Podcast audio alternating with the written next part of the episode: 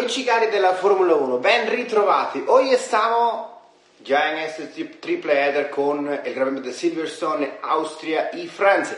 El día de hoy os traeremos todo el resumen de, las, de lo emocionante que ha sido el, eh, el Gran Premio número eh, décimo primero. Ya estamos en la mitad de la temporada, ya estamos queda justamente 11 grandes premios que puede definir todo o eh, puede mantener el, el, digamos, el orden como lo tenemos actualmente. Estamos hoy el equipo completo de Pensionario Rigarse Leone desde aquí, desde Madrid, España, con eh, el Gran Premio número 35 de Austria y la edición número 16 celebrado sobre el circuito de Spielberg, el Red Bull Ring que antes se conocía como el A1 Ring.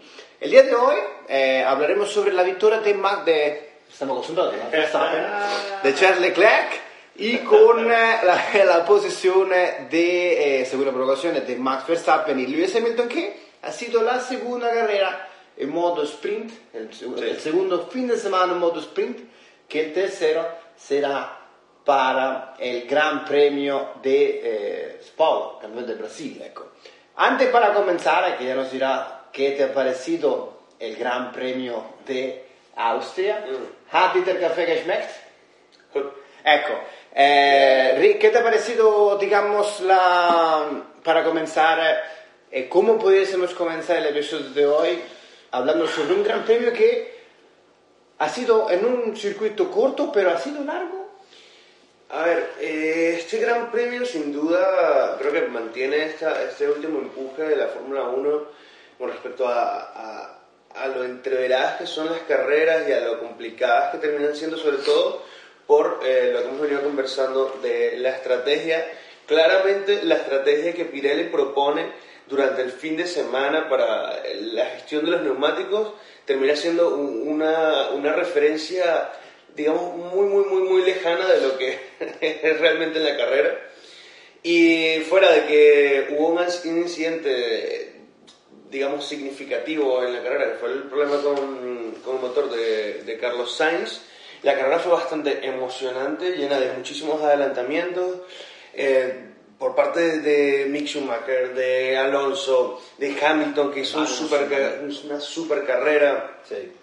Creo que fue un muy, muy, muy buen fin de semana.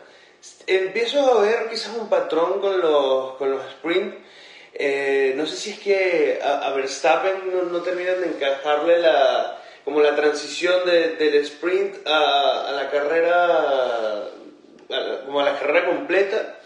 En este, no lo sé, no, el, el, vehículo no encontraba el, no encontró, Verstappen no encontró el ritmo en toda la carrera.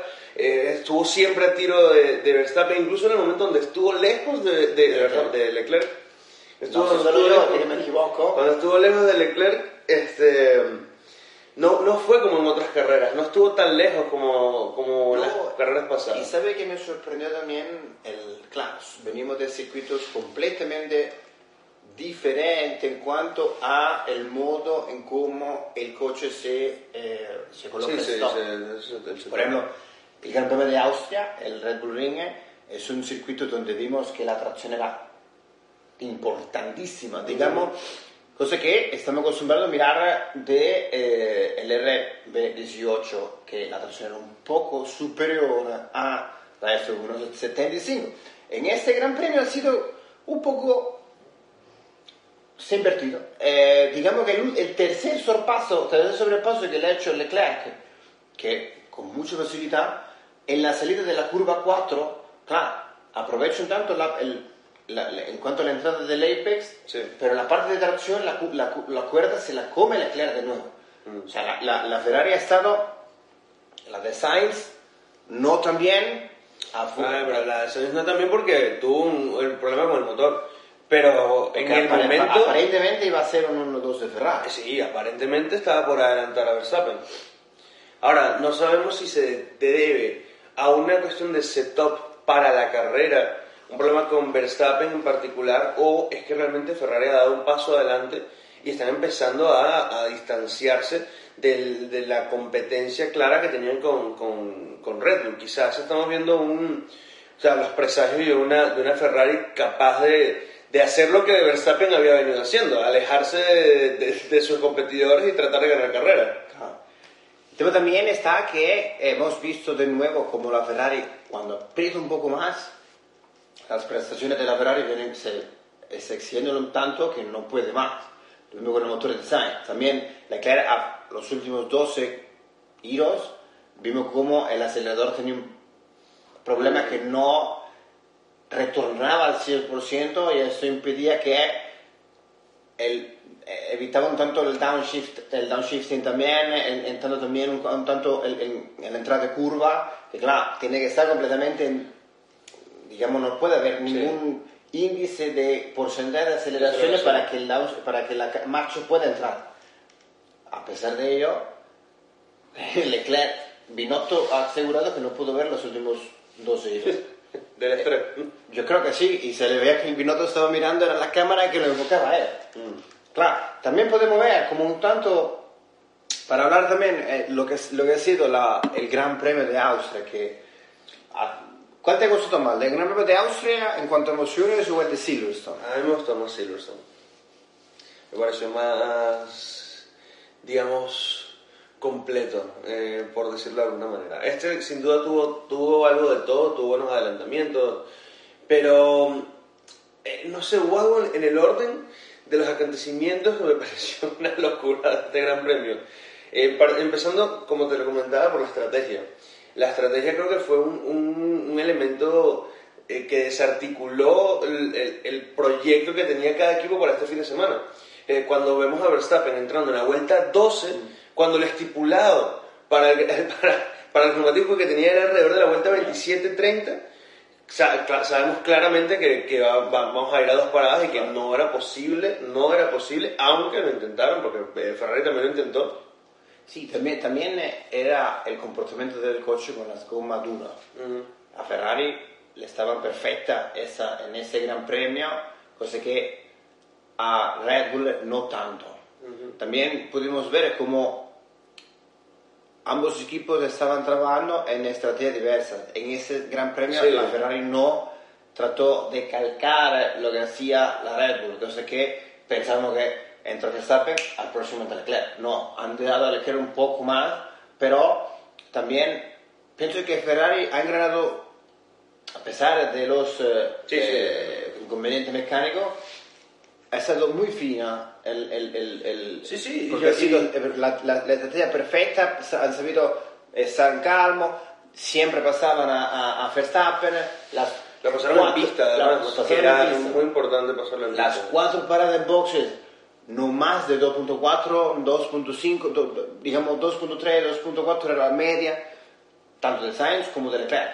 No, y, y, no solamente Ferrari creo yo que dio un paso adelante, pese a que tuvo este problema con, con Carlos, sino que ah, creo que hay que hacer una mención especial a Mercedes, porque creo que ha, avanzado muchísimo, muchísimo. La carrera de Hamilton y de Russell fue increíble, particularmente la carrera de Hamilton en comparación a lo que hemos, visto anteriormente, que, que, siempre era fácilmente superado, bueno, fácilmente superado no, pero le superaba a Russell con, con algunas, digamos que Hamilton se había encontrado con otras dificultades antes y en este no fue así. así.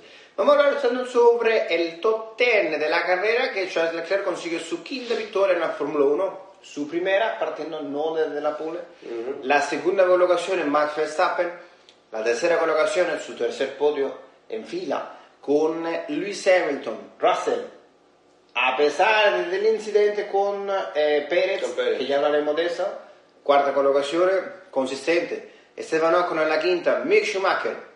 Sesta collocazione, la carrera che ha tenido de momento, el piloto alemán, Lando Norris séptima, octava Kevin Magnussen, en la novena Daniel Ricciardo, Dani tiene que despertar un poco más, en la décima Fernando Alonso que a los últimos compases de la carrera le ha arrebatado el último punto a Alex Albon y a Valtteri Bottas. ¿Crees tú que la, la, digamos, el sobrepaso que le ha hecho en los primeros parte del Gran Premio. Russell y Pérez. ¿Tú crees que Pérez ha arriesgado un tanto más? ¿O quería ya venir hacia arriba? Pero claro, la, la culpa del incidente la tiene Russell. porque Pérez ya estaba dentro. O sea, ya digamos que en cuanto al reglamento, si pasas por fuera tienes que tener ya el coche delante. Exacto. O sea, base al reglamento tenemos que decir que la culpa es de la responsabilidad de tener Russell.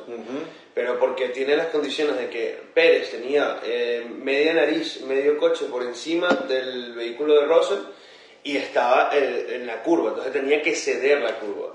Pero en el momento en el que estás, eh, estás viendo la carrera y ves la repetición desde el volante de Russell, evidentemente ves que él no puede hacer más. No puede hacer más. no, no tiene manera de, de girar el volante, no tiene manera de alejarse de, de- de Pérez, tiene que mantener la misma trazada que está haciendo y claro, cuando Pérez va cerrándose no se va a encontrar nada más que el Es, neumático. es que ahí es donde va. También el circuito de, de Austria eh, es un circuito que es muy estrecho, también es un circuito con muchas curvas ciegas y sufre su- subviraje.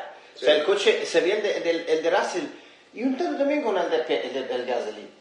Digamos que... También Gasly Vettel. El- exacto, porque el coche, claro, tú estás delante, pero ya viene en cuanto al impulso, ya, ya la curva te tira hacia afuera. O sea, digamos que Russell ya viene con el, con el, con el volante cruzado hacia la derecha, pero el, el impacto era inminente, el impacto no era, era no se puede evitar, que era inevitable el, el impacto. Pudo haber aguantado un poco más, Marco estaba a favor eh, o no tan a Sí. favor de Pérez. Ya, bueno, claro, pero es que, que va a estar a favor de Pérez, ¿tú qué pensabas? Marco con Pérez son del mismo equipo. Es un Marco, pero digo que, que digo que en tanto la codicia pudo un poco más. Quizás, yo creo que, que también, o sea, hay que tratarlo como un incidente de carrera. No creo que haya sido una... No, no, no, yo no lo digo, yo no lo digo eh, eh, totalmente en incidente de carrera, pero en cuanto a las expresiones de Checo. Sí, no, no, bueno, por lo menos desde donde nosotros podemos ver las repeticiones, no se ve como una, ¿sabes? como una intención deliberada de sacar al piloto de carrera y lanzarlo contra la... No, no, no se ve así, se ve, Russell no tenía dónde ir. Quizás el- el- podría discutir más el de, el de Gasly, que venía con un poco más de intención y... Pero, no sé, a mí, tú siempre, siempre conversamos al respecto, sabes que la- las- los comentarios que hace Red Bull de cara al público son un poco más abrasivos y, digamos, eh, despiertan ciertas... Polémica. Sí, son polémicos, entonces, no lo sé. Red Bull, Red Bull y Ferrari en particular tienen esa característica que de hecho estoy comenzando a encontrar más similitudes entre Red Bull y Ferrari esta temporada que, que jamás. Están los dos teniendo un coche muy rápido, Pero- con problemas de fiabilidad, Pero así. muy inestable, y aún así están encontrando una manera de ganar carreras, de ganar puntos, pero entre los dos tienen un proyecto muy parecido. Sí, entre en cuanto antes de entrar en Francia y también en cuanto para hablar de Mm. Mick, eh, Mick, increíble. ¿cómo, ¿cuál es, crees que sido tú la clave para que Mercedes poco a poco va, va entendiendo un poco más el coche? Y una de las cosas que me gustó este fin de semana, que el porpoising no, No, se sí. ha mencionado. Se ha mencionado algo el porpoising que el porpoising es basta del porpoising. O sea, si lo tienen, eh, no es un eh, es algo que Mercedes lo tiene un poco más, Red Bull no tanto, Ferrari no tanto. Yo eso depende de, la- de cómo se eche el Sí. coche. Pero, ¿cuál crees tú que ha sido la clave para que Mercedes porque, a ver, contamos un poco más de, de la, de, de- de- de cómo se ha abierto un poco más la ventana del budget, Ya.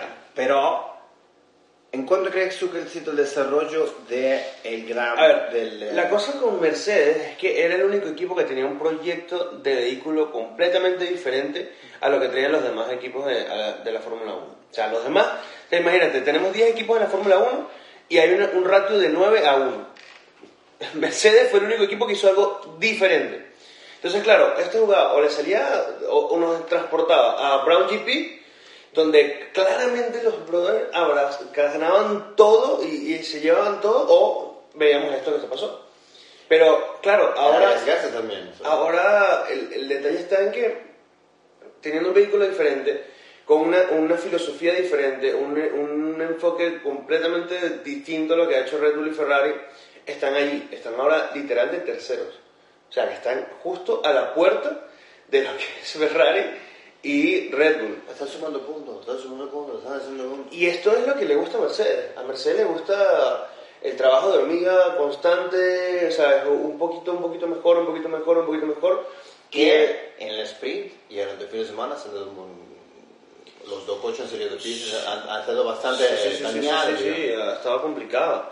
Pero, a ver, yo siempre, desde que empezó esta temporada, eh, eh, comentábamos siempre que no había que descartar a Mercedes, porque es un equipo que sabe lo que es ganar y que además sabe lo que es ganar constantemente.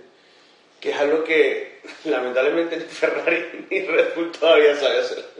Sí, desde 2013 que, bueno, digamos que el año pasado lo gana Verstappen, pero 2013 que, que Red Bull no sabe lo que es ganar tantas veces. No, pero me refiero a la, a la inconsistencia con las victorias. Eh, hay como un, un elemento de, de- en la fiabilidad que, claro, tú dices, ok, qué bien, Red Bull ganó esta carrera, pero la siguiente no lo sé si lo van a ganar. Ya. Y lo mismo con Ferrari. Carlos ganó la pasada, pero y ahora... Ah, el incidente con el motor. Ajá, claro, sí, algo tuvo que haber ocurrido, se consiguieron los kilometrajes necesarios para que el motor se diera, la presión fue mayor, lo que sea. Cualquier sea haya sido el elemento que, que, que tomó el, el motor y hizo que no funcionara, pero eso no pasa en, en Mercedes. No han tenido problemas tanto. Eso no pasa en Mercedes. Ese entendimiento del coche, pero digamos parte mecánica, Eso no ocurre. Y además, tienes historia. A- Los últimos años no ha ocurrido. Eso no pasa con Mercedes. Malasia con Hamilton y en el 2019 No, 18, y el, ¿cuál, ¿cuál fue el otro? El de Singapur, que fue una locura, que todo el mundo, que creo que ese, ese, esa carrera ganó Ferrari. Eh, ese ha sido 2015. Esa fue, creo que es la única vez que podemos decir, ah, Mercedes tuvo algún problema, no, no entendía el vehículo y de resto. O sea Estoy que... tratando de mirar, era, mi cerebro está ahora buscando los documentos, a ver, porque recuerdo que después de Malasia, cuando Hamilton en 2016, que Hamilton funde, pero en- sé que en otros años también han tenido problemas de fiabilidad, pero no recuerdo en cuál, ahora, 2018-2019. Y aún así no son comparables con lo que, el- los problemas de que tiene hoy día Red Bull y Ferrari. Que eso es donde el punto importante, porque, claro, también depende del circuito. Antes de entrar con, porque claro, para no quitar el, el tema así, ¿cuál tú que será, Mm. digamos, que influyen dando la eh, configuración del circuito? Ujú. Ahora pasamos a Francia, Mm. que es muy diverso a el, el Red Bull Ring. Digamos que sería el Gran Premio número 17, el 18 en la Castellet y 62 en el Premio de Francia. No se parece nada el circuito de Paul Ricard al Red Bull Ring. ¿Crees que a priori estamos, ni siquiera ha comenzado la rueda de prensa del piloto, en tanto a la configuración de Red Bull, Ferrari y ahora Mercedes. ¿En cuánto crees tú que puede favorecer un poco más? Yo creo que Mercedes. A ver, Porque la potencia la tenía Red Bull. Ferrari tracción, pero ese circuito va a ser muy rápido. La larga recta va a ser fundamental. ¿Será un, circu- ¿será un gran premio aburrido? Mm, A ver, eh, eh, este, este gran premio eh, en Francia no tiene la fama de ser uno de los grandes premios más emocionantes de la historia. Cero.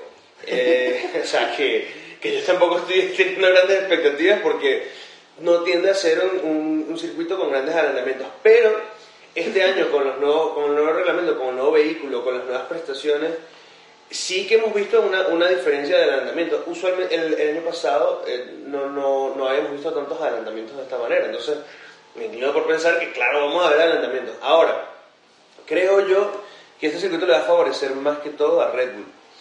Me encantaría ver a Mercedes ganar una carrera. Es que me encantaría ver la cara de, de Hamilton y, y Verstappen en el podio cuando Hamilton gane la carrera, pero no sé si esta sea la carrera para que eso ocurra. No sé si es Francia la carrera Y para si es parecido como Silverstone, que Hamilton un, digamos, una, las prestaciones de Hamilton en Silverstone han sido spaventosas, ha sido alucinante, con un coche que estamos acostumbrados a mirar que estaba nada que ver. Mm. Creo que, Versta- que Hamilton va a estar, Yo, digamos, no- yo creo que va a estar cerca y, y creo que va a ser una lucha Red Bull Mercedes de nuevo. sería increíble. Además que, de que creo que el, el único piloto que tiene la experiencia... quitando, estamos quitando ya a Ferrari desde el mes. Es que sí, porque, a ver, es que Hamilton y Mercedes. O sea, me encanta. A ver, ya, vamos a ser racionales. Claro que me gustaría ver un campeonato del mundo donde Ferrari llegue y se lleve. Porque se lo merecen. Yo sé que tienen un montón de trabajo, han tenido un montón de mala suerte. Yo creo que es justo. Y también errores bastante, ¿eh? También. Pero bueno, de los errores se aprende. Entonces, mira, fíjate en Mercedes. Le ha tomado 11 carreras, pero mira dónde están. Han aprendido bien de sus errores. Ahora, que me gustaría que, que Ferrari tenga esa filosofía, pues claro que sí. Ya. Pero de llegar a un campeonato donde estamos luchando entre tres pilotos, Verstappen, Leclerc y Hamilton, por el campeonato, entre los tres, Las sorpresas se van a acabar pronto. entre los tres, creo que eh, Mercedes y Hamilton tendrían la de ganar. Porque es el, el único equipo que tiene, que es completamente eh, fiable, que es completamente constante. Ni Ferrari ni Red Bull han, han podido entender cómo hacer para que el vehículo no, no, se, no se vaya destruyendo carrera a carrera. Y eso también en cuanto a cómo eh, también entiende en Red, Red Bull el coche, porque también se aseguraba que eh, llegó un momento en que Christian Horner le decía, no, Jean-Pierre Lamberce, que era el, el GP, el ingeniero de pista de, de Verstappen, Christian Horner no se ha metido en ningún momento en comunicación. Eh, eso es lo máximo que podemos hacer. Trata de acumular puntos, claro, cuando Leclerc tiene problemas con el, eh, el acelerador, Sí. le dicen, Charles tiene problema, ataca. O trata de ir y tal. Ehm, pero es como dices tú, la consistencia del coche, el entendimiento del coche carrera tras carrera eh, ha sido fundamental. Mercedes, eh, Ferrari Red Bull en un planeta y Mercedes en otro. Pero Mercedes sorprende lo, lo- Sí, lo sí, que sí, está sí. ahí.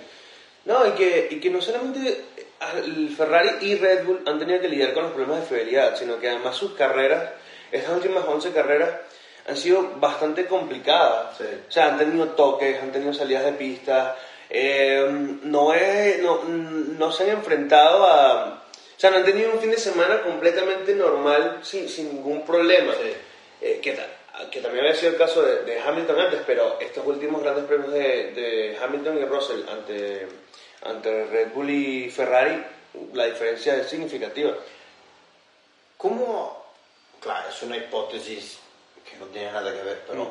antes, cuando en los 2000, al inicio del 2000, en los temporadas eran 15 carreras. Sí. Ahora tenemos, llegamos 20. casi a la mitad con todavía gran premio. deberían ser 23 este año, pero no van a ser. No, Rusia, esa. Pero, ¿cómo crees que hubiese sido una hipótesis de aquí, de nosotros, solo, una temporada como cuando corría Schumacher, cuando corría Barrichello, cuando corría, cioè 2000, que eran 15 grandes premios, que ya en septiembre, octubre, estaba acabado. Estamos a 11 grandes premios. Quedan 4. La intensidad como Es una locura. Pues igual comenzaba en marzo. Sí. Y era en octubre que, a ver, era, era una locura cuando era a mitad de octubre que ya la temporada acababa. Ya cuando tocaba, digamos, Italia, cuando llegaba Bélgica, era... Claro, ahí. Primero tiene que ser una locura, porque el elemento principal que define eh, no solamente la cantidad de carreras, sino que el elemento bajo el cual está diseñado esta, esta, este, este sistema de grandes premios es la fiabilidad y la economía, por llamarlo de alguna manera. Sí. ¿Sabes? Que todo sea en pro de que se use menos elementos, que se ahorre dinero y que sea, sea en pro de, de, que, la- de que haya un, un lado más verde de la, de la Fórmula 1. En ese momento eh, eh, no existía una Fórmula 1 verde y pro, ¿sabes? Entonces. Sí, no, no existía eso. Entonces, claro, yo creo que hemos visto un- una temporada loquísima. Porque, claro, todos los equipos podían, o sea, podían llevar el, el, el dial al, al 11 y decir, bueno, vamos a darlo todo en la carrera, eh, no importa, se, se destruyó el motor. Bueno, eh, tenemos otro aeropuerto para que la siguiente carrera, no hay ningún problema. ¿Qué? Tenemos tres, tres, tres motores por fin de semana, porque hacemos uno para las pruebas, uno para la clasificación y uno para la carrera. No hay ningún problema. O sea que, teniendo ese enfoque, yo creo que tanto Red Bull como, como Ferrari ¿sabes? Ser- Sería un despilfarro. hubiera sido una locura. Pero Pero es interesante porque piensan que en que en ese momento la, la filosofía que tenía la Fórmula 1 era otra. ¿no? No, no estaban buscando las mismas cosas y que y aún así conseguíamos elementos, o sea, carreras muy, muy emocionantes. O sea, imagínate un, un Hamilton... Acuérdate, el 2002. Ah, o, el, o el de 2007 con Raikkonen y Hamilton y... En Brasil, ¿eh? ¿Y cómo se llama el otro brother? Massa. ¿En, en, dónde? Eh, ¿En Brasil puede ser? Con Alonso, Hamilton y Raikkonen. Alonso, ah, Alonso, exacto. O sea, y, y, esto que está ocurriendo me recuerda un poco a esa... Uf, un tri, digamos que un triplete de pilotos que estén combatiendo por un equipo, por una, un campeonato. Yo quisiera ver en Abu Dhabi, bueno, Abu Dhabi no creo que se, la lucha sea tan fuerte, pero un Interlagos, uff. Ah, porque, a ver, yo no descartaría, ¿sabes? Quedan 11 grandes premios. Eh, Leclerc está a 28 puntos de, de Verstappen. O sea, literal está a una carrera de distancia. Exacto. O sea, que ¿Qué, ¿Qué, tiene que pasar? Lo que ha ocurrido todas este, estas 11 carreras. Ah, eh, Verstappen rompió suspensión, rompió motor, se le dañó. Ah, bueno, que Leclerc. ¿Qué puede pasar? ¿Qué puede pasar? Es, es, que le puede pasar a los dos. Estaba, digamos, al inicio de temporada estaba a cuarenta y tantos puntos Leclerc adelante de, de. o sea, puede de pasar. Verstappen. Verstappen. Leclerc no, no, gana un gran premio desde Australia. Creo que no estaba completamente. De... Qué locura. Qué locura. ¿Qué ha pasado? ¿Qué crees tú que ha sido clave en cuanto eh, estamos llegando ya a casi el final del episodio 53 aquí en F1 en el café, eh, el día de hoy hablando sobre el Gran Premio de Austria? Sí. Mick Schumacher. Man. ¿Cómo ha cambiado el mindset? ¿Tú crees que tenga algo que ver con que antes estaba en un ambiente de trabajo complicado, tenso, con un piloto, o sea, con un compañero de equipo que quizás no aportaba tanto a la mesa? Yo creo que es un importante punto, eh, pero también seguramente que la presión que le han dicho al inicio de temporada, estando con Magnussen, tampoco con Mika, ha sido muy confort, digamos, muy a tope. Ha, ha sido eh, un Bueno, piloto también que ha tenido varios errores, ha sido desde Silverstone cuando se ha venido arriba. Ahí yo tengo que, o sea, creo que hacer la salvedad de que primero ah, hubo un cambio de reglamento. Este driver nada más tenía un año de experiencia anterior con el otro vehículo, o sea que, que realmente no, es, no se puede trasladar esa experiencia de conducir el, el- el- el coche del año pasado al, a esto con los nuevos reglamentos y demás. No creo que sea tan fácil. Bueno, pero si lo pones así, todos han tenido nunca han probado ese coche. Claro, pero en particular estos, él, digo, la salvedad con él porque es un rookie, o sea, está empezando. Y de su primera temporada, ¿qué, qué experiencia le pudo traer? O sea, la experiencia del rodaje en pista, porque fuera de eso, eh, su, su, su compañero de equipo no le aportaba, no, no, no le estoy dando la experiencia que le tiene un, un Kevin Magnussen. Eh, en ese momento no estaban compitiendo por puntos, o sea, realmente estaban peleando por ver quién, quién no era el último de la, de la, de la clasificación. La verdad que. O sea, o peleaban con William por ver quién, era, quién no era el último, o peleaban entre ellos dos por ver quién no era el último. Y usualmente eh, Mick no era el último, era el, el número 19. o sea, que fuera de eso, la escuela que tuvo con Haas el año pasado, claro que aportó, tuvo, que darle la confianza, o sea, claro que tuvo que aportar, pero no creo que haya sido tan importante como las primeras 10 carreras de este año. Lo de ayer, al- alucinante. No, no, Silverstone una locura. Eh, la de ayer, increíble. Se le ha visto desde los sprint que ha sacado un poco los dientes, Mick.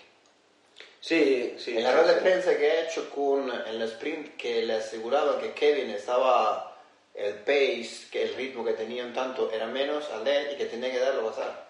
Mm. Ha sido en Silverstone hemos visto a Mick un poco más erróneo contra eh, Max.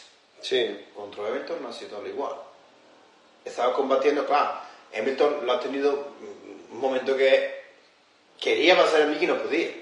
Sí, sí, sí, sí. O sea, ha sido bastante movimientos inteligentes, respetuosos entre ambos. Ha sido carrera, no ha sido agresividad a tope. Pero gustado este look. No, increíble. Increíble. Yo creo que está, está, está sembrando buenos cimientos para, para hacer más adelante un cambio a un equipo que le pueda dar la posibilidad de hacer cosas un poco más grandes. No estoy hablando de campeonatos, no estoy hablando de eso, pero, en los puntos. pero sí mantenerse en los puntos de una manera constante, yo sí lo veo. Y además que creo que, que, que se ha hecho notar en, en el paddock. O sea, eh, teniendo la, digamos, vamos a ponerlo así, esta crisis de pilotos que vamos a tener a final de año de esta temporada, es muy buena idea que lo que está pasando, es muy bueno que le pase esto a, a Mick ahora. Porque claramente no se ve un equipo como Haas toda su vida. Ah. Quizás una temporada más, pero... ¿Quién crees? Ahora estamos pronto, después de Francia, toca Hungría eh, y se viene la silly season. ¿Quién crees que serían fuera? A ver, eh, creo que me siento muy mal por decir esto, pero creo que el primero que me viene a la cabeza tiene que ser Daniel Ricciardo. ¿Por qué? Bueno, porque van 11 carreras y... eh, Tiene ¿Cuántos puntos tiene? ¿Cuántos puntos tiene Ricciardo en 11 carreras? No, no, no me ha gustado nada, eh, digamos 17 puntos, eh, décimo segundo. Digamos que Pero- no me ha gustado nada, Es que, es que no... quitando, metiendo aparte el coche. Sí, o sea, llaman 11 carreras. Fuera de eso, la diferencia es demasiada entre Norris y, y Ricciardo. Tú, eh, por ejemplo, eh, equipos más cercanos, eh, y poniéndolo con, con bastante diferencia, hablemos de Verstappen y, y Pérez. Man, Pérez está, y sabes, las carreras incluso, Verstappen ganando la carrera, haciendo una vuelta rápida, haciendo los mejores adelantamientos, la carrera de Pérez siempre es alucinante. Porque tiene que es, un adelantar un, más, es un poco más espectacular cuando... tiene que adelantar 20 vehículos en pista, eh, tiene que tener 3 pit stop y aún así el brother va y se monta en el podio. Y, y con Richardo no hay nada que tú puedas decir, ah, mira, pero es que quizás no está llegando a los puntos tan fácilmente, pero es porque está batallando, está adelantando, no, no, no. Y, eh, no, no, no lo está haciendo, man. O sea, No Richardo ha sido una, una gran decepción este año. Y es uno de los pilotos más queridos del paddock, que es de uno de mis pilotos favoritos, creo que tiene un carisma increíble. Y, y que cuando estaba con Red Bull que estaba ganando, yo decía, man, este brother puede ser campeón del mundo. Tiene para ser campeón del mundo. Pero desde que se fue de, de- de Red Bull, que a mí me pareció que era la jugada correcta, no, no, no he encontrado... No dado clic. No. y pienso que pronto, si no mantiene así, lamentablemente va a ser fuera. Vamos a hablar un tanto sobre, para cerrar, eh, comentar sobre las tres posiciones de campeonato del mundo de piloto y las tres posiciones de campeonato del mundo de equipos, de constructores. Verstappen, Leclerc, Pérez, le ha quitado la posición a segunda, Leclerc a Pérez. Verstappen tiene, eh, digamos, eh, unos 208 puntos, Leclerc tiene 170, eh, Pérez tiene 151, Sainz con 133, 70 puntos a Verstappen. sí, exactamente, Red Bull 359, Re- Ferrari con 303, unos 56 puntos delante, Dos carreras. dos carreras. Y con Mercedes que está en la tercera colocación con 237. ¿Es mucho lo que queda todavía? Sí. Es mucho, es la mitad que queda todavía en la Fórmula 1 para definir esta temporada. Para cerrar. No hay datos, no hay indicativo, no hay práctica, no hay nada de momento. Podio en Francia. Podio en Francia yo creo... Ah, y es algo que creo, pensando un poco en lo que me gustaría ver, eh, me gustaría ver a Leclerc, Leclerc número uno, Carlitos segundo y Verstappen tercero. O sea, tú dices un 1-2 de Ferrari. ¿Ok? Yo creo que el 1-2 de Ferrari se va a dar. No sé si en Francia, pero el 1-2 de Ferrari y yo creo que se va a repetir. Yo no creo, yo creo que el 1-2 de Ferrari va a ser en Hungría. Puede no ser. en Francia. Es que Francia yo creo que es un circuito que se va a adecuar más a, a Red Bull. Pero estoy hablando de, de mi corazonada, de lo que yo quiero que pase. Quiero que, quiero que Red Bull, eh, que Red Bull sienta la presión de Ferrari. Casualmente tu, tu, tu cabeza está en francés. Eh, digamos que eh, no pinta descabellada la victoria de Leclerc para Francia, pero es complicada en cuanto a, la- a la- a la- a las especificaciones del circuito de Paul Ricard. Eh, Yo creo que Verstappen, Hamilton y y Leclerc. Entre Leclerc y Hamilton. Bueno, a ver, lo que pasa es que piensen que en esta carrera el problema lo tuvo Carlos Sainz. Pero hay cuatro, o sea, hay cuatro personas que tienen, que van sorteándose las complicaciones todas las carreras. Ya Carlos Sainz lo descartamos porque en la siguiente va a venir con, con motor nuevo y, y va a tener que, que- va a tener que penalizar. Entonces, Carlos la va a tener una, va a tener una carrera muy complicada, ya de- desde el principio. Entonces, nos quedan otros tres, otros tres elementos, o sea, eh, Pérez, Leclerc y Verstappen, que pueden, que tienen la, la complicación de, de enfrentarse a algún tipo de problema técnico en esta carrera. Si le toca a Verstappen, Pues Leclerc va a estar muy contento. no lo sabemos. Eso de momento todavía queda mucho. Vamos a la próxima semana aquí en F1 en el café con el episodio 354 de En Benzinaio, donde hablaremos sobre el Gran Premio de Francia, el Gran Premio 62, sobre el trazado, en la edición número 18, sobre el trazado de Paul Ricard en Le Castellet. Grazie mille, Dankeschön, a todos los que nos habéis acompañado el día de hoy. Ese episodio pronto lo tendréis en eh, Spotify, Apple Podcast y toda la plataforma de audio. Regarse, Leo Leone, pronto. Recordad que estaremos con ese triple header y que ha sido fin de semana tras fin de semana. Muchas gracias a todos los que habéis estado ahí. Pronto más aquí en Benzinaio. Ri, Leo. Auf Wiedersehen. No ha sido largo, pero ha sido bueno.